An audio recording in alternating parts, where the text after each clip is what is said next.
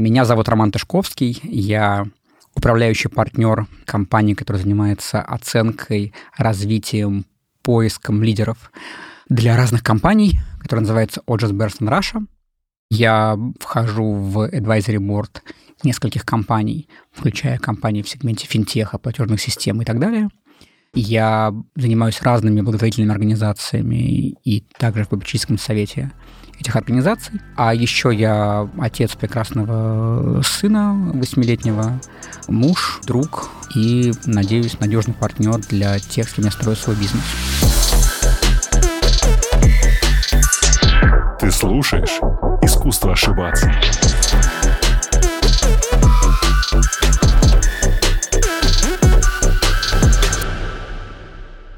А, еще я член э, лучшего в мире бизнес-клуба YPO, Young President Organization. О май гад. О май гад. Роман, привет. Внушительное интро. Рома, привет. Спасибо, что пришел и в этот подкаст, раз я для тебя а, человек-оркестр и мультиподкастер. Доставь ты на стол. Что ты стесняешься? Бум. Сейчас будет, как будто мы здесь Как будто мы Пьем. распеваем. А мы Ну, распеваем. А мы распеваем только воду, потому что поддерживать водный баланс в Дубай – это чрезвычайно важно. Два литра в день минимум. На А, мой а вес. еще и воды. Получается очень много. Ты же ведь довольно давно являешься членом YPO. Да, Ты же еще в российский так называемый чаптер, российское подразделение входил. Но... я и входил, и вхожу. Ну, и- и входишь, и два года виду. был chapter chair. Там Cheer. давно это, это сменная роль, то есть каждый год или каждые два года. нового. Ну, есть XCOM, которая, по сути, двигает чаптер. Это же не, фор- это же не коммерческая организация. то есть люди платят за то, чтобы в ней быть, в этом клубе. И в отличие от всех остальных клубов, да, где как бы ты платишь членский взнос, и тебя как бы развлекают. В IPO устроен по-другому. Ты Да, развлекаешь. ты платишь де- деньги, чтобы оказаться в клубе, а дальше инвестируешь собственное время, силы, мозги, связи, чтобы сообщество развивать. И вокруг этого строится, по сути, ну, как бы идея YPO. И вот Мгм. вчера я был на мероприятии, которое делала YPO Мена чаптер, которое там открыто для мемберов из других чаптеров. Вот. И там были очень разные люди. И для этого требуется всего лишь скромные... Сколько там надо? Какой критерий? 30 миллионов долларов в год должен быть Нет, там не вопрос. компании? Ну, как бы там есть разные критерии, они там определенным образом, образом коррелируются и корректируются из года в год. Хм. Но у тебя должен быть Там какое-то количество человек подчинения, да. и которым ты должен реально управлять. Ну, то есть или, или владеть. Да. Окей. Друзья, начинайте владеть бизнесом и присоединяйтесь к старейшему и самому большому международному клубу. Я, кстати, не уверен, что он старейший. Не старейшему? Я не уверен, что он Кажется, старейший. там, ну, мне кажется, Я думаю, что какие-нибудь британские клубы гораздо Ну, более да. старые. Я уже не говорю про клуб выпускников Гарварда, Не, ну, которые тоже давай. есть. Но это же Что тоже входит, клубы. это же 17 век. Это ж тоже клубы. Да. Действительно, это не первый раз, когда Роман приходит в наши подкасты. Но прежде мы не слишком касались его пути в профессии охотника за головами. Разумно было бы, если я решил поделиться с вами историей кого-то из великих хедхантеров. Но все же я хочу рассказать вам иную историю и про кардинально другую индустрию. Но прежде чем я это сделаю, напомню, что я рассказываю о людях, находящихся за кулисами успеха других людей и проектов в рамках нашей коллаборации с Selectel, одним из лучших провайдеров облаков и IT-инфраструктуры в России. А теперь к истории. Когда я принимал участие в создании одного из своих первых проектов, суть которого была во влиянии событий личной жизни на безусловную любовь к своей работе, произошла довольно интересная ситуация.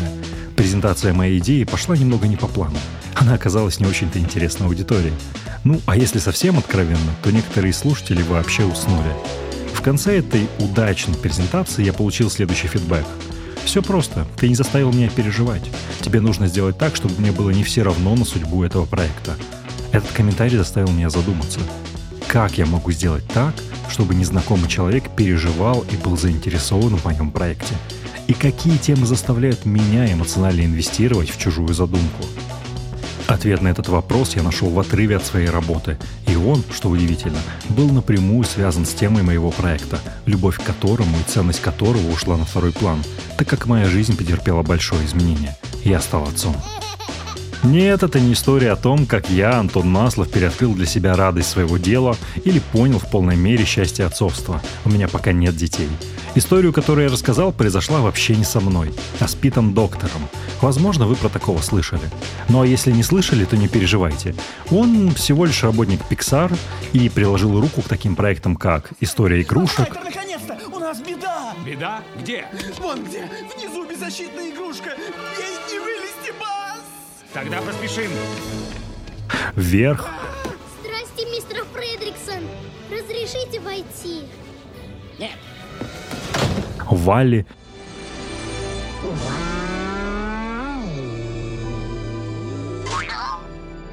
и многим, действительно многим другим. Ах да, история, с которой я начал, это история того, как он создавал корпорацию монстров, за которую, кстати говоря, потом выиграл Оскар. Ты видишь, она тебя не боится. Ты, Рэндалл, остался без работы. Пытаться выяснить, в чем секрет доктора, будет сложно. И я не думаю, что возможно назвать какой-то конкретный факт или перечислить факторы его успеха. Возможно, это связано с тем, что его интерес к анимации зародился еще в детстве, и в восьмилетнем возрасте он уже создал свой первый флипбук. Свой интерес он пронес через детство прямиком в юношеские годы и поступил в Калифорнийский университет на факультет анимации, где он отснял несколько короткометражных фильмов, один из которых был достоин студенческой премии «Оскар». Его упорная работа и преданность своему делу не остались незамеченными, ведь когда Джон Лассетер, один из основателей Pixar, обратился к преподавателям Калифорнийского университета за рекомендациями перспективных аниматоров, все в один голос рекомендовали ему доктора. Так он и попал в студию, которая уже через несколько лет стала гигантом в сфере анимации. Изначально доктора взяли на работу в довольно ограниченное пространство с точки зрения обязанностей, но Лассетер примерно понимал потенциал своего протеже и постепенно доверял ему все более и более крупные роли в проектах. Написание сценариев, анимирование и даже звукозапись оркестровой музыки.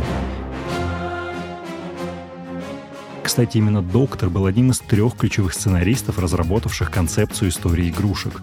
А персонаж База Лайтера во многом срисован самого Доктора, поскольку на столе все это время стояло зеркало, и он корчил перед ним рожи, пока делал скетчи персонажа.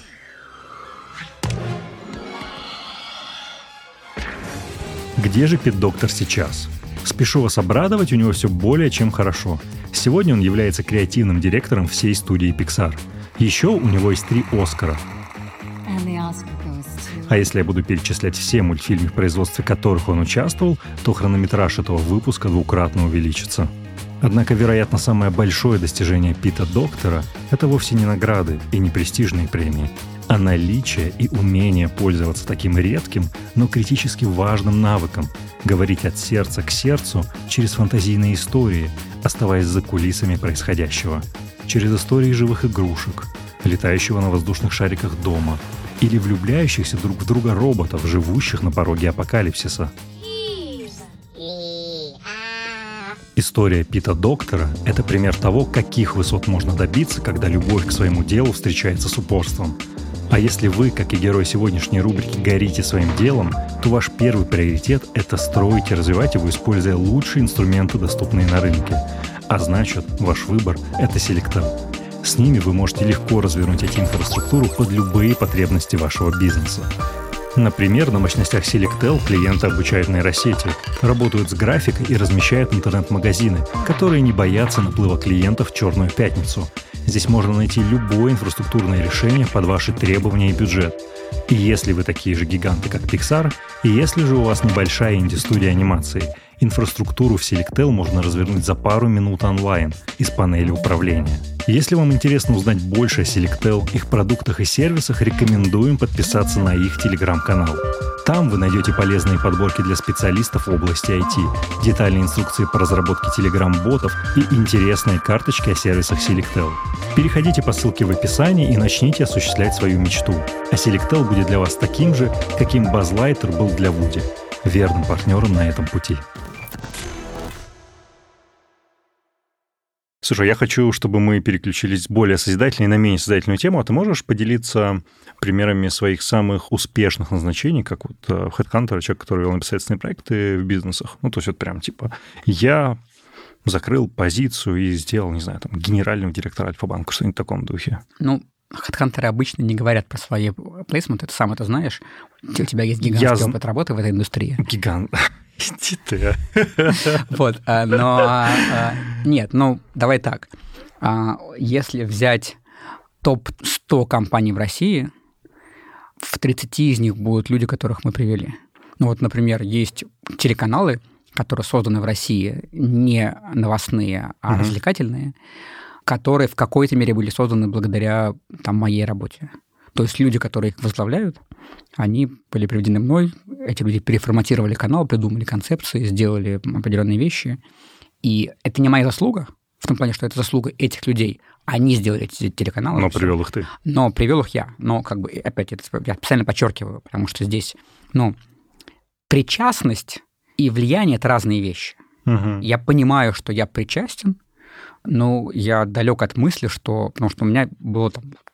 Я уверен, что больше, когда мы привели человека, он хорошо отработал, но сказать, что он сделал что-то выдающееся, extraordinary, нет. Да? Ну, как бы большинство людей просто хорошо делают свою работу, добиваются крутых результатов у себя внутри, но это не журнальные заголовки. Это просто хорошая работа. Или плохая. А жаль, что это не журнальные заголовки. Ведь я уверен, что... Ну, это очевидный факт, что у коллег, не знаю, где-нибудь в Соединенных Штатах, это может быть журнальным заголовком. Нет, и у нас это может быть журнальным заголовком. Вот на днях была новость, что как бы, Оджерс Берстон UK ищет главу королевской семьи, главу офиса. Ну, который бы Да, управлять. да, этим. офиса не королевской, а будущей королевской, да, Кенсингтон, то что Хм. принц какой-то там, который следующий э, принц Уэльский, нет, или... как- В общем, простите, я не помню, не очень хорошо разбираюсь в... Но Джордж Кей делает большие проекты в этом смысле. Конечно. Я помню, Нет, когда я да. работал, помню, был большой гордостью то, что, например, глава Олимпийского комитета 2012 года был нанят Оджерс Да. Ну, Оджерс в этом плане в Британии крупнейшая компания, это правда.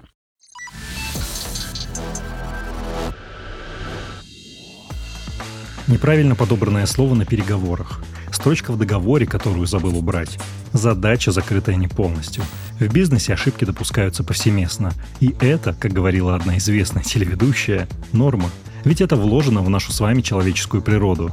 Да и любой, даже самый успешный бизнес построен на огромном количестве ошибок. Ошибки могут быть учителями. Иногда жесткими, но всегда дающими ценный опыт. Они помогают нам расти, развиваться и совершенствоваться. Главное, когда на своем пути наступаешь на метафорическую граблю, выучить урок и убрать ее в сторону. Но отдельные уроки, и я вам это говорю как предприниматель, учить очень и очень больно. И хотелось бы просто избежать, но часто это невозможно. Бизнес, как вы знаете, находится в неразрывной связи с рисками, и это просто нужно принять. Как и то, что вы не сможете спланировать каждое событие, с которым столкнется ваша компания.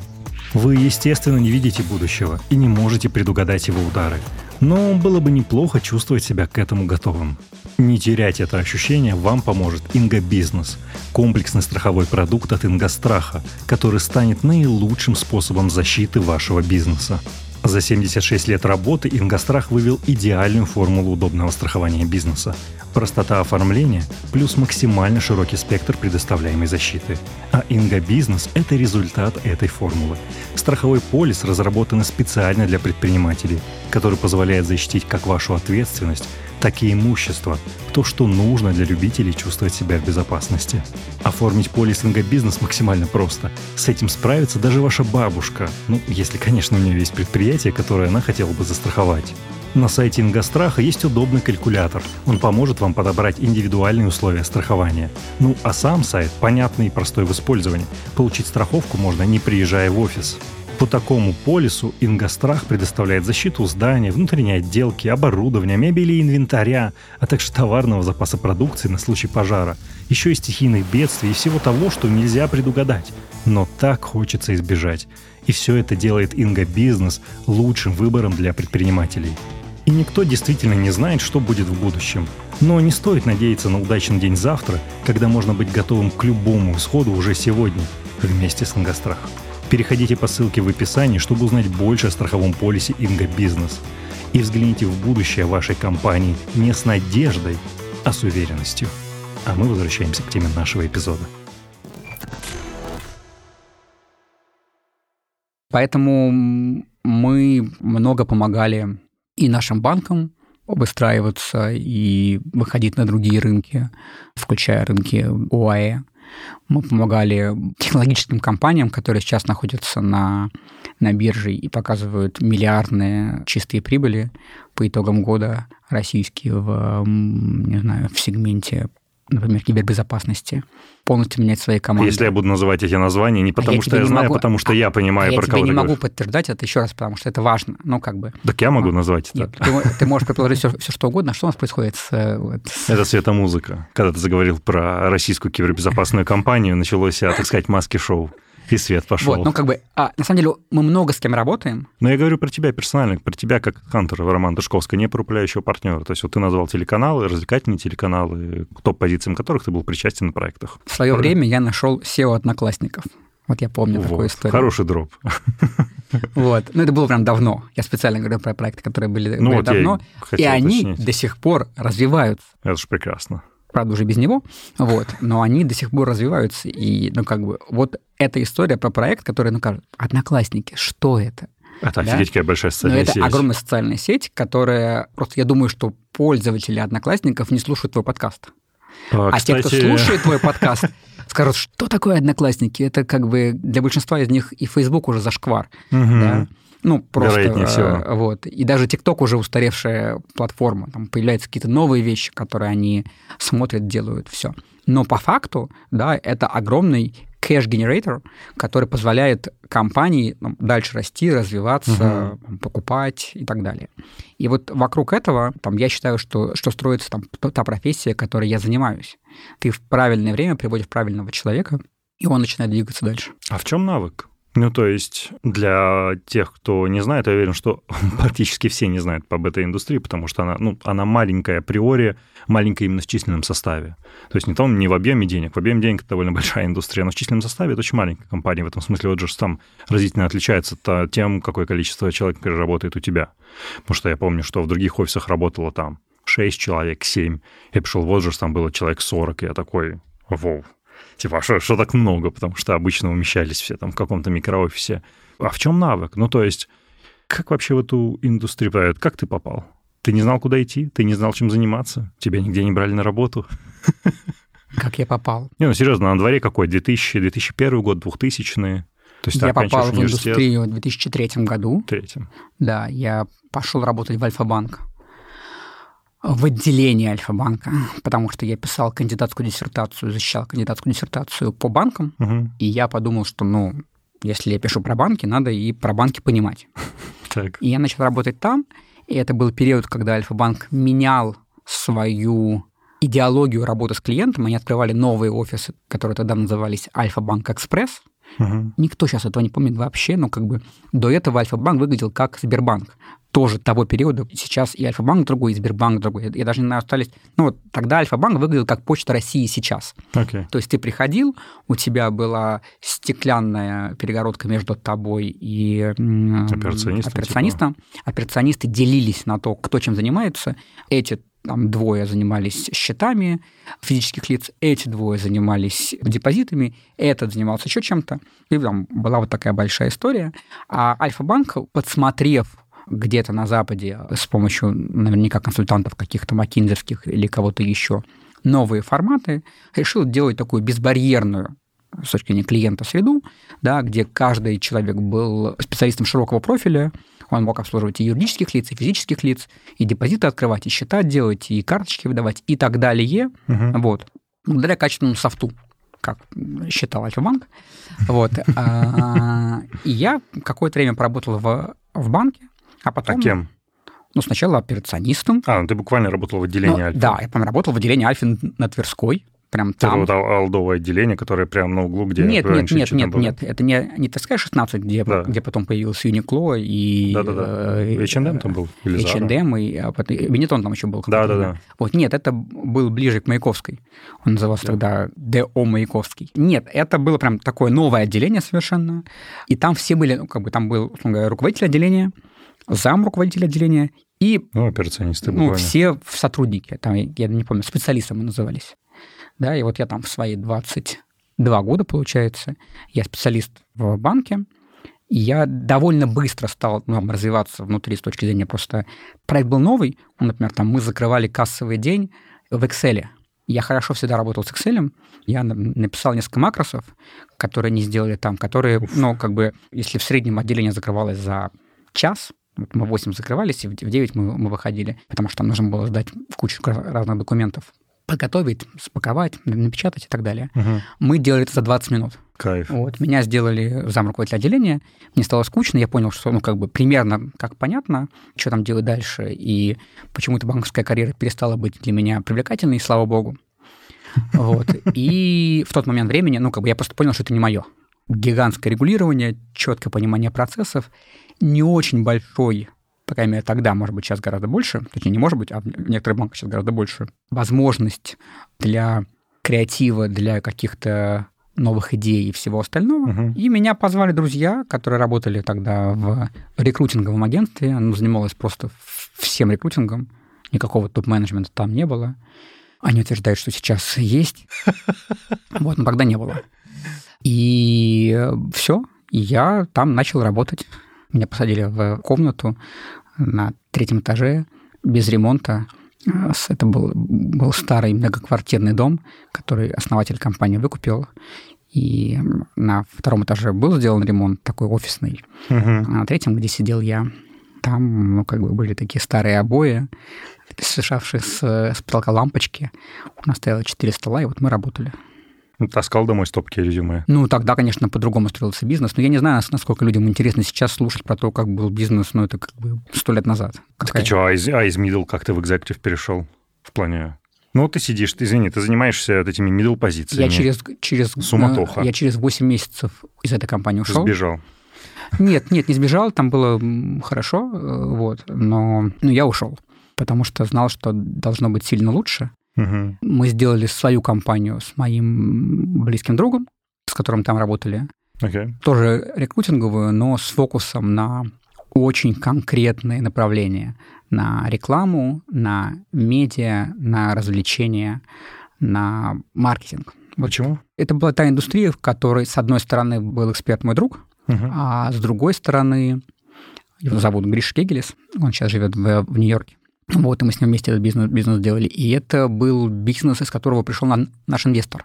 То Окей. есть, как бы у нас был инвестор, который владел, ну, как бы основным пакетом акций.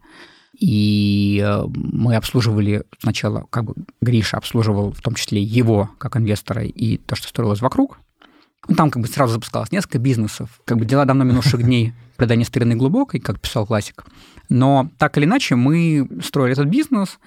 В какой-то момент мне стало не очень интересно с кандидатом, с которым я общался, в плане того, что мне хотелось большего, мне хотелось более сложных разговоров, более высокоинтеллектуальных и высокоуровневых и высокооплачиваемых людей в коммуникации, потому что, ну, когда ты ищешь аккаунт-менеджера, да, и общаешься с аккаунт-менеджерами, ну, как бы раз, два, три, четыре, Ни о чем. да, тебе перестает быть интересно. Когда ты ищешь SEO рекламного агентства или SEO телеканала, или э, генерального продюсера продакшн-компании, у тебя и другой уровень ответственности, и другой уровень интереса. И люди, с которыми ты общаешься, другие. Абсолютно. Поэтому, когда меня пригласили в, в компанию, которая тогда называлась Pines Murner, да. да, я поводил жалом, вот, э, подбивал себе цену, а потом мне ударили по носу и сказали, типа, перестань. Я перестал. Да, я перестал. Но ты перешел. То есть Я ты перешел. консультантом перешел или... Консультантом. Я перешел консультантом с э, целью построить... А что ты понимал про рекламный медиабизнес? Ты в нем никогда не работал. Наслушался разговоров и пошел Для того, чтобы находить людей, тебе нужно понимать не про рекламный бизнес, ну, чтобы работать днем. Точнее так, у тебя могут быть разные пути к тому, чтобы стать крутым хедхантером в какой-то теме. Ты можешь прийти из индустрии и разобраться в том, как нанимают людей, Мгм. почему те или иные люди более или менее успешные, Да. почему те или иные люди в одной компании преуспевают, а в другой они, наоборот, терпят фиаско. И это один путь. Второй путь, когда ты идешь от хедхантинга. Ты понимаешь технологию, ты становишься в ней мастером, да, вот там ты набираешь мастерство, Мгм. насмотренность, ты понимаешь, какие бывают люди, какие у них мотиваторы, Да. какие у них сильные стороны, какие у них слабые стороны, какие у них потенциальные риски и даунсайды. Ты понимаешь, как они мыслят, ты понимаешь, что такое поведенческая экономика. Понимаешь, ты разбираешься в разных аспектах того, как устроен человек и как устроена организация, любая. И дальше ты берешь какую-то специализацию и начинаешь в ней делать, в ней работать. Сделав в, в одной индустрии 100 поисков, ты разберешься в ней лучше, чем большинство людей, которые работают, потому что они работают и знают свою тему, например, там, не знаю, работа с клиентами. Да, человек, который работает в рекламном агентстве и делает взаимодействие с клиентами, строит взаимодействие с клиентами, он, конечно, в этом разбирается лучше, чем я. Но картинку того, как устроено все агентство, как между ними Не факт, что устроено взаимо- взаимодействие, я вижу лучше, потому что я прособеседовал пять таких, пять таких, пять таких, пять таких, а еще поговорил с заказчиками, которые мне рассказывают про бизнес. А еще, будучи любознательным, я прочитал на эту тему больше статей, чем он, потому что для меня это как бы источник дохода. Ну да. И так далее, и так далее, и так далее. Поэтому не обязательно расти из индустрии. Это один из путей.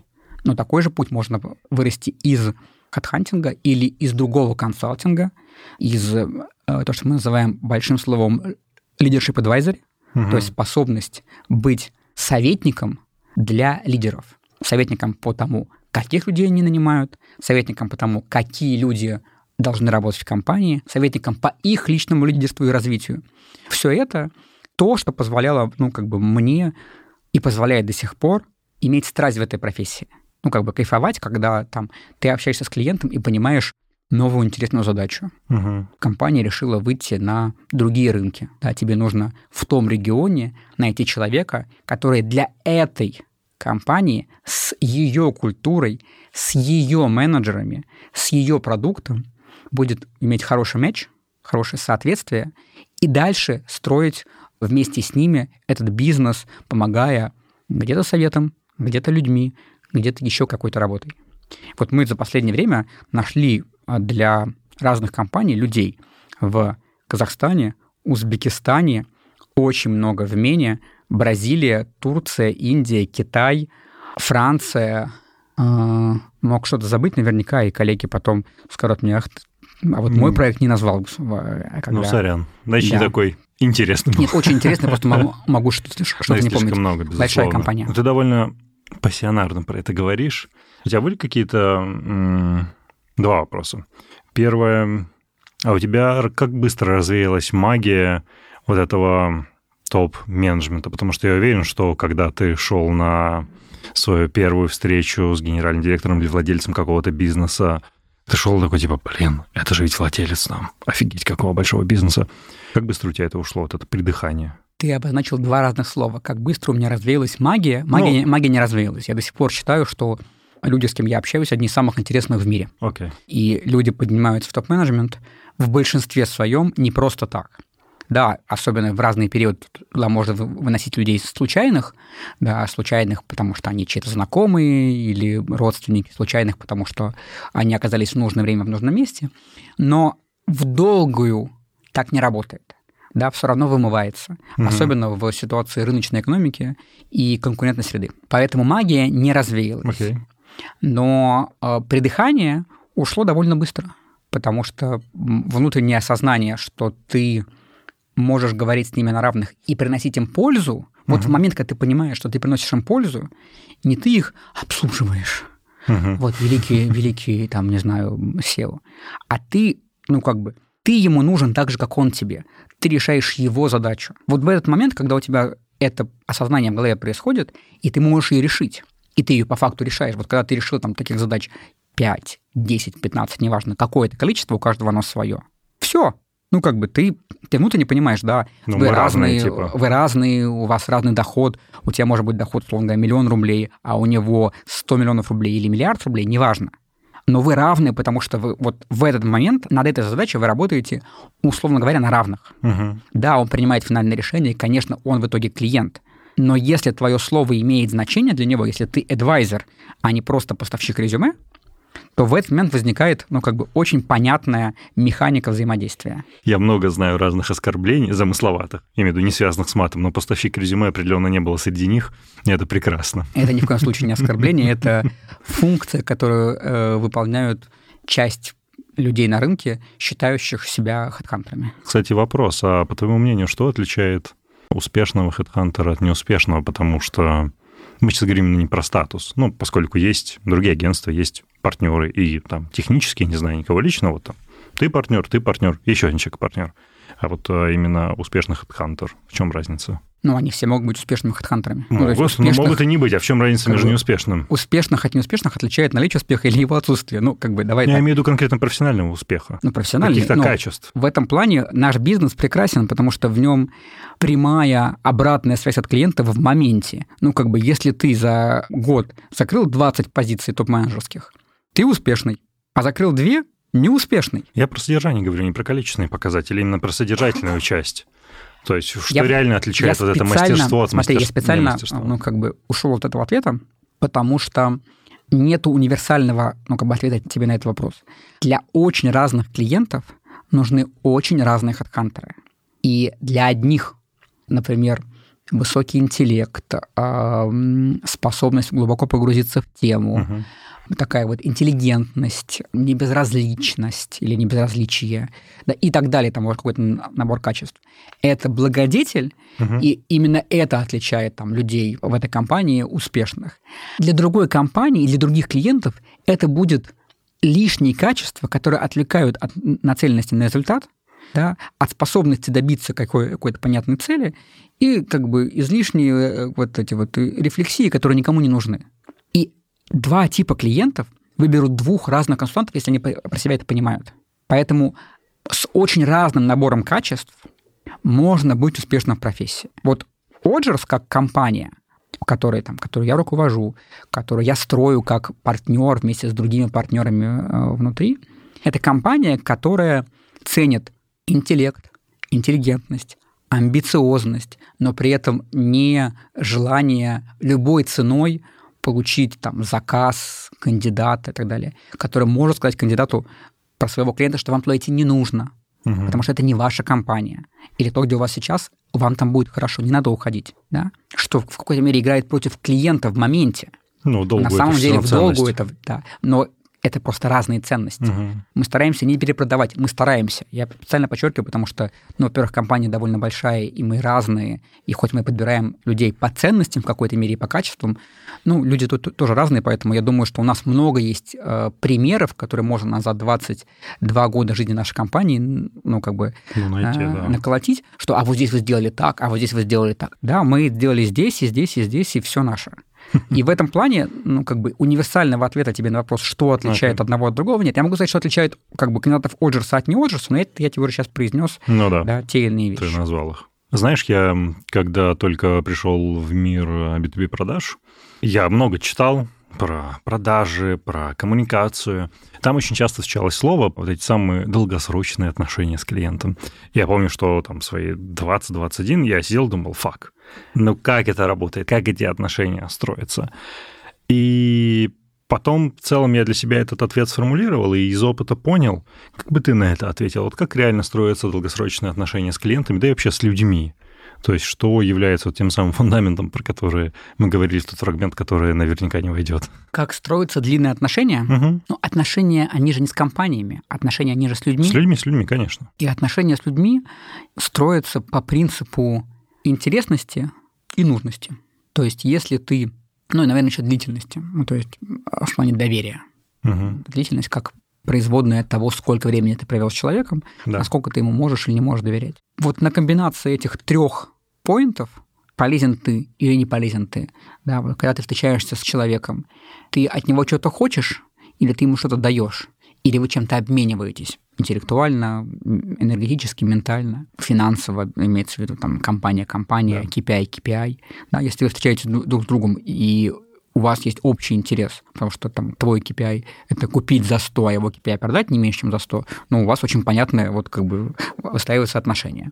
Ну, это транзакционные отношения. Да, но ты дальше вопрос, как ты можешь перевести их в, в человеческие, в длинные. Если там ты договариваешься о какой-то сделке, давай мы у тебя будем всегда покупать, но ты каждый год будешь мне давать на 1% дешевле, но я тебе гарантирую вперед. Да, оба уходят в этом плане довольны. Один понимает, что у него цена будет падать, да, плюс еще инфляция, ну, как бы, следовательно, Ну да. па- падение будет сильнее. А другой понимает, что он получил дол- долгосрочного клиента. Дальше вокруг этого могут построиться какие-то личные отношения, дальше они могут поменять компании, ну, но продолжить. И вот это вот доверие плюс нужность, плюс понимание интересов друг друга, плюс еще большое количество вещей, которых изучают в бизнес-школе, как строятся отношения, да, это оно и есть. Ну, как бы нету здесь какого-то как мне, я вообще не сторонник любого универсального ответа. Я прям, я даже когда в Фейсбуке читаю, как какие-нибудь мои коллеги с безапелляционно как бы начинают говорить, вот так вот, вот на рынке происходит вот это. Я такой, the fuck, ну как бы, ну откуда ты, блин, знаешь, что происходит на рынке? На рынке происходит разное. И это происходит, и это, и это. Да, И вот- все правда. да, и вот, ну, как бы, ну, давайте как-то будем в этом плане без э, белых пальто и красивых текстов, да, как бы, когда ты из, э, из своих штанов говоришь, ну, как бы, свою призму жизни. Ну, Вот, как бы, мне кажется, это прям, ну, в каждом тексте нужно писать, это моя личная позиция, которая, ну, как бы, точно, да, основана на очень небольшом количестве данных. Да, вот любой хедхантер, который пишет в рынок, он пишет на очень небольшом количестве собственных данных. Да, это больше, чем, чем данных, условно говоря, у читателей, про что-то. Но это его личное умоза- умозаключение. Как и мои личные умозаключения тоже часто разбиваются другими ребятами, но я просто отношусь к этому нормально, а не то, что «А, мою правду поставили под сомнение. Все, понимаешь, да, я обижен, я пошел. Нет, вот, ну как бы. Поэтому с B2B продажами такая же совершенно Ну да. история. Один в один. У тебя просто есть человек, есть услуга, которую ты можешь, или там, задача, э, или продукт предложить, у тебя есть длительность этих отношений, которые ты строишь, да, и это прямая производная, особенно чем старше становишься, тем, тем больше это важно. да. Но там же есть и выгорание, то есть длительность, она работает в обе стороны. Есть такое понятие, как усталость металла. Да, вот у клиента тоже есть усталость металла. Если ты долго работаешь с, с клиентом, у тебя накапливается количество косяков. Да, определенно. И это в какой-то момент приводит к тому, что клиент уходит. И это нормально. Это грустно, надо это, Это осознавать, нормально. но это нормально. Слушай, ну рано или поздно, скорее всего, вернется. Зависит от цикла вот этого вращения, но мне кажется, что вернется. Ну, в нашем бизнесе получается, что да. Да, вот как бы у нас прям есть подкаст, называется «Конкуренты», да, и вот там вот рассказывается про конкуренцию двух разных компаний. Мгм. Ну, Делают наши коллеги из «Либо-либо». Да. Рекомендую послушать, да. Вот я, например, просто почему я вспомнил, я его с сыном все время слушаю, и дальше мы разбираем... Ну, ты его а, погружаешь в контекст. Ну, я погружаю Круто. в контекст бизнеса, и мы там разбираем с ним, как поступила эта компания, как поступила Мгм. эта компания, почему, что и так далее. Ну, как бы просто э, вокруг какого-то интересного контекста. Дальше я там иногда ему рассказываю про свои задачи, которые у меня в бизнесе возникают. Блин, и мы класс. вспоминаем, ну, как бы на примере, там, не знаю, Airbnb, Booking, Energizer, Duracell, м, там, не знаю... э, Nike, Adidas. Nike, ну, Adidas и так далее, не суть. Вот. И к чему я это начал рассказывать? Как красиво я Hunter. Просто она говорит, он такой, так, а что я рассказывал? А, Мы рассказывали про то, как строятся отношения, про то, что клиенты так или иначе вращаются по рынку. А, так вот, у нас есть компании, да, спасибо большое, что напомнил. У нас есть компании, конкуренты прям в России. Да. Да? Вот мы пять лет работаем с одними, потом другими. отношения, потом с другими. Потом с этим заканчиваем, начинаем снова с этими. Вот, вот за, за период э, 22 лет компании у нас четвертый цикл идет, вот это вот, типа, пятилетки. Первые 10 лет мы как-то расстраивались, ну как же потерять лет. А сейчас прям поняли, что да, Ну, это нормальная история. Ну как бы Так, вот еще есть. два квартала до возвращения. Ну, при- понятно, что Ну, как бы понятно, примерно, да. но ну, базово, и это тоже нормально. Да. Да, так. Абсолютно. Хорошо это, ну, наверное, не знаю, на самом деле. Слушай, а ты когда-нибудь фантазировал сам перейти ну, в индустрию? На сторону клиента? Ну да. Ну, даже не на сторону клиента, ну вот, не знаю, возглавить телеканал. Нет, не фантазировал. Почему? Ну, чтобы возглавить... Есть примеры успешных хедхантеров, которые переходили, да, например, Игорь Шахтерман. да, X5. Вот. Да, возглавил X5. Есть с более, там, не знаю, низ- низких историй, как бы у нас был, с более низких позиций имеется в виду. У нас был парень, работал сначала в Артхауле, потом у нас, Игорь Еременко. Мгм. Вот он ушел из- из компании и э, сделал крутой стартап, который занимается таким Uber для химических реагентов. О, нифига. Вот, да, он там сам закончил, кажется, профильный вуз или профильный факультет, вот и сделал это. Или там еще один наш, наш коллега, у которого мы были первым местом работы, вот сейчас сделал там собственный стартап, ну, уже вполне себе успешный в сегменте игр. А, или, точнее, обучение людей э, играм. Это прости, ой, как это называется? Эволюция? Нет, нет, нет, нет, это как бы друг- другие ребята тоже, Да. тоже уходили, делали. Нет, это как бы, э, когда человек хочет играть вместе с киберспортсменами профессиональными. А, вау. И они их тренируют. Да, и ты можешь с ними вместе поиграть, ты, ты можешь Офигенно. брать урок и так далее. Вот он такой бизнес сделал, запустил тоже. Ну, то есть, как бы Ну, Примеров много. примеров много, и Оджерс в этом плане ну, как-то способствует, содействует, поддерживает. Но я, у меня уже свой бизнес этот. Ну, как бы Оджерс принадлежит в России мне на довольно существенную часть. Для меня это мой бизнес. И он мне пока не надоел. Более того, как я сказал вначале, мы расширяемся, мы расширяемся внутри, мы запускаем новые направления бизнеса, и для меня это возможность реализации. Но это же не только про чувство собственности, да, там влияние, результаты, т.д. и т.п. Это же ведь в том числе про непосредственное дело и про, наверное, некий масштаб, потому что в том сегменте, в котором ты консультируешь, а именно там, технологии, медиа, entertainment, масштаб компаний, не консультирующих клиентов, он существенно больше. Ну, практически априори. Если они могут себе позволить консалтеров, то масштаб довольно большой. Конечно, конечно, но если брать влияние, то я считаю, что эту свою функцию я реализую в бизнесе. Если взять причастность, я Ну, эту бизнесу, да. эту функцию реализую. Масштаб в данном контексте у меня не было вокруг меня возможности или идеи, куда бы мне прям хотелось уйти, Мгм. и у меня бы стоял выбор.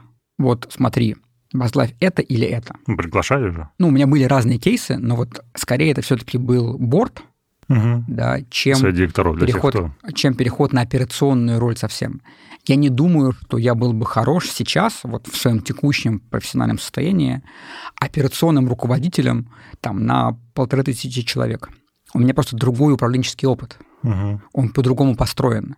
Я очень хорош для совета директоров, понимая широко картинку и умея формулировать правильно мысли, считывать э, тезисы и доносить их до людей, да, ускоряя их бизнесы. Но работать операционно здесь, я не уверен, что я был бы в- этом, ну, как бы великолепен. А мне хочется, ну, как бы понимать, что я, ну, как бы и учусь, и реализуюсь Мгм. профессионально для себя. Окей. Вот. Поэтому буду ли я всегда в этом бизнесе, я не знаю. И не хочу об этом, ну, как бы в таких категориях размышлять. Окей. А, но то, что я не закрываю для себя двери и понимаю, что да, я хочу заниматься разными видами, экспериментировать, пробовать, а, развиваться, да, это тоже мое. Слушай, мы все это время говорим про довольно созидательные материи, позитивные материи, да, такую своего рода светлую сторону. Ты понимаешь свою темную сторону? Свою личную? Да, свою Да, личную. Как бы А в чем она проявляется? в очередь можно выстраиваться. Можешь про это рассказать? Ну, то есть как ты даешь ей выход? Потому что все равно надо выходить, компенсировать. Ну, я могу давать или не давать, она все равно выходит. Да, это не то, чтобы как бы, знаешь, Это правда. Вот. А, смотри, мне кажется, что у меня довольно много разных рискованных зон.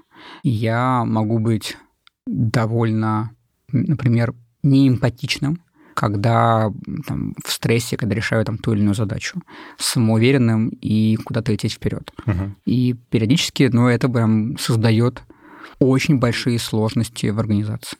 Да, люди обижаются, люди могут уходить, разрушаются какие-то отношения, разрушаются отношения с клиентами.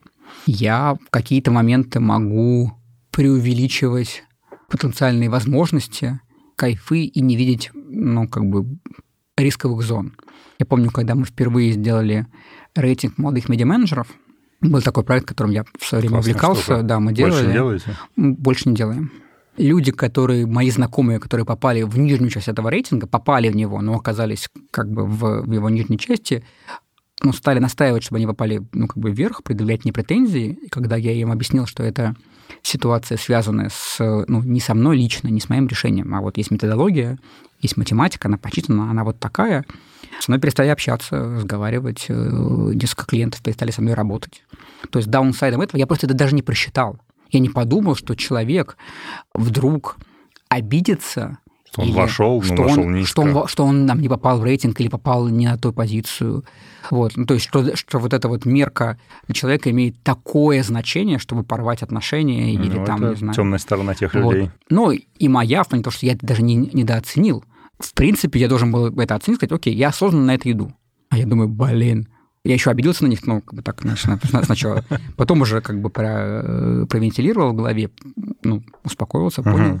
Это моя темная сторона, без сомнения. Я могу быть иногда не сфокусированным на, ну, есть, теряя интерес к человеку, я могу ему это активно показывать, э, да, вот как бы, как, например, сейчас, да, прости, просто.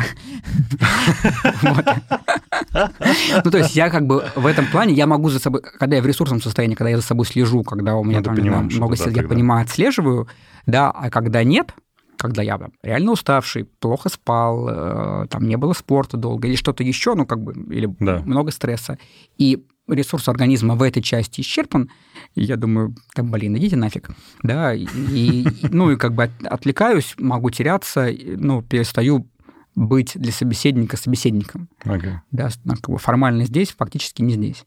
И это тоже, на самом деле, конечно, темная сторона. Если ты накидаешь мне еще там топ-20 темных сторон, я тебе скажу, вот это моя, это моя, это моя. Не знаю, а насчет э, собственной значимости преувеличивал?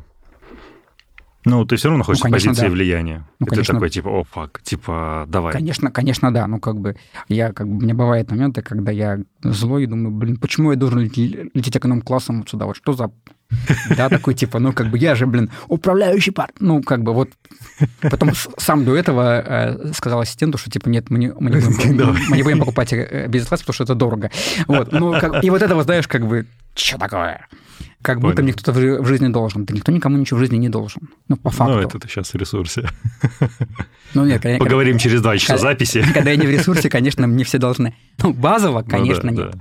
да, и преувеличиваю иногда собственную значимость когда размышляю о влиянии. Я вот думаю, что там я позвоню и быстро решу проблему. Mm. А я звоню, а мне говорят, ну, чувак, ну, мы тебя услышали. Там, ваш звонок очень важен для нас. ну, так, по-хорошему. На долгой линии, да. Да, и ты такой думаешь, окей. А ты там всем сказал, сейчас я позвоню, да, сейчас позвоню, я, блин, порешаю. я оказывался в такой ситуации. Да, и, и ты такой думаешь, Нифига. Ты думаешь, сейчас что такое? Да, ребят, типа, вообще, он мой очень хороший товарищ. Сейчас вот, напишу, вот, вот. пишешь, а тебе говорят, слушай, ну да, бро, ну вообще не время для этого, да, и потом ты такой, фа. Это главное вообще, ну, как бы, вот мне кажется, что половина, половина кейсов вот, вот, вот такие, да, когда тебе кажется, что ты решишь проблему. Может, типа, что социальный капитал такой большой, и ты так влияешь на людей, что, да, типа, там так, так чпоньку по носу. Такой, и таких кейсов у меня прям было много.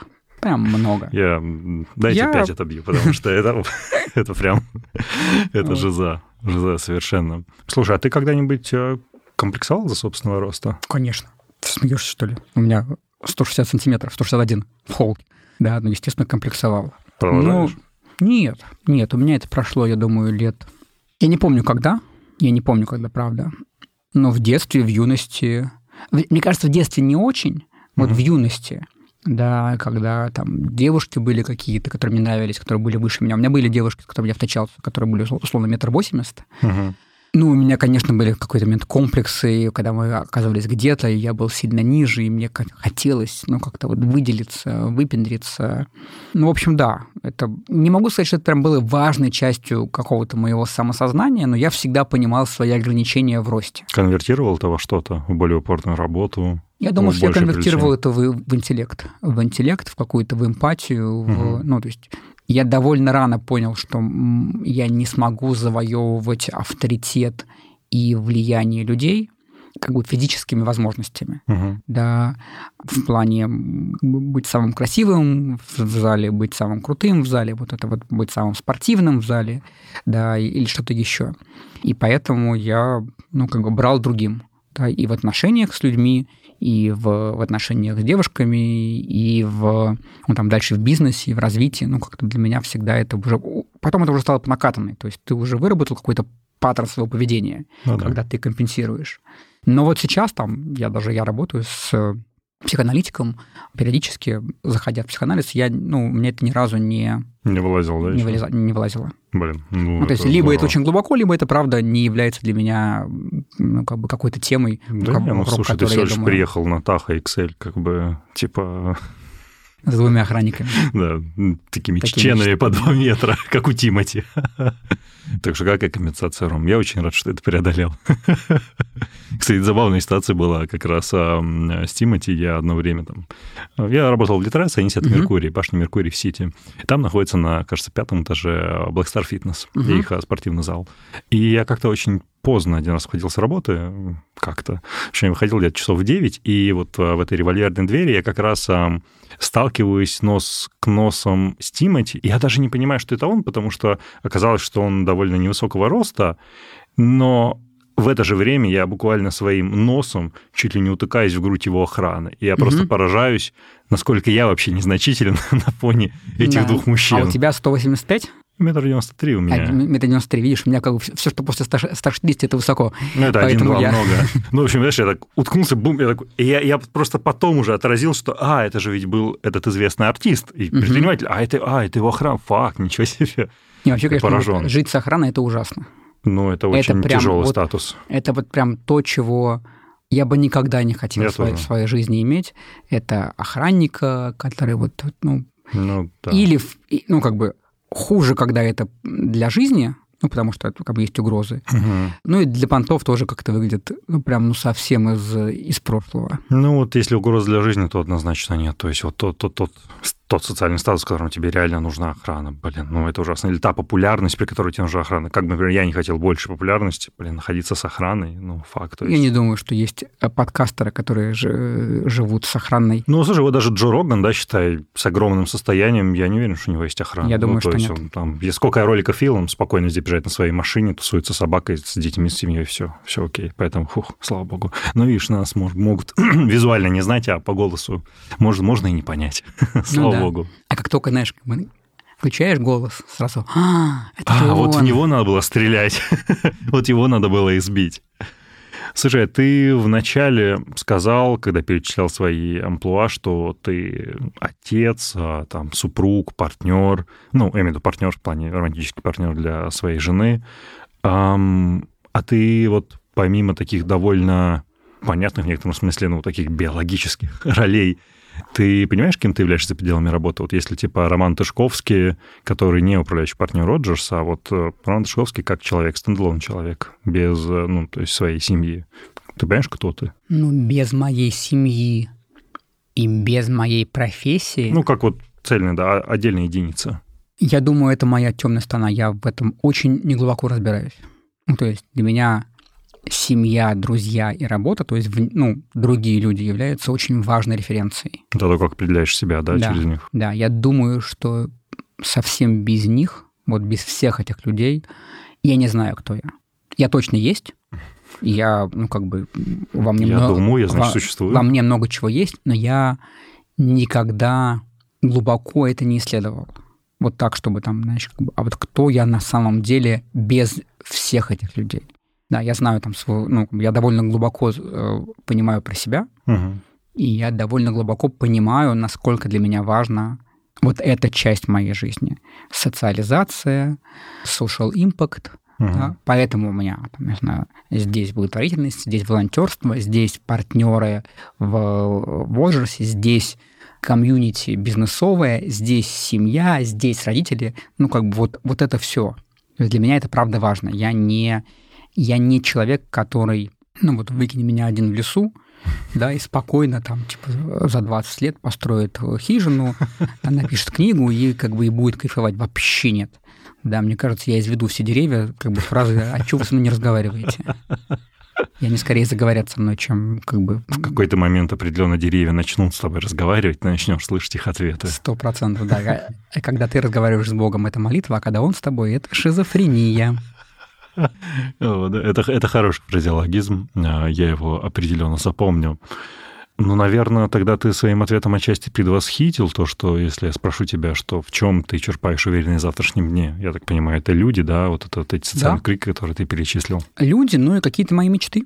Ну, в плане того, что чего мне хочется сделать, чего мне хочется достичь Мгм. вместе с этими людьми, какой жизнью я хочу жить с этими людьми или с другими людьми.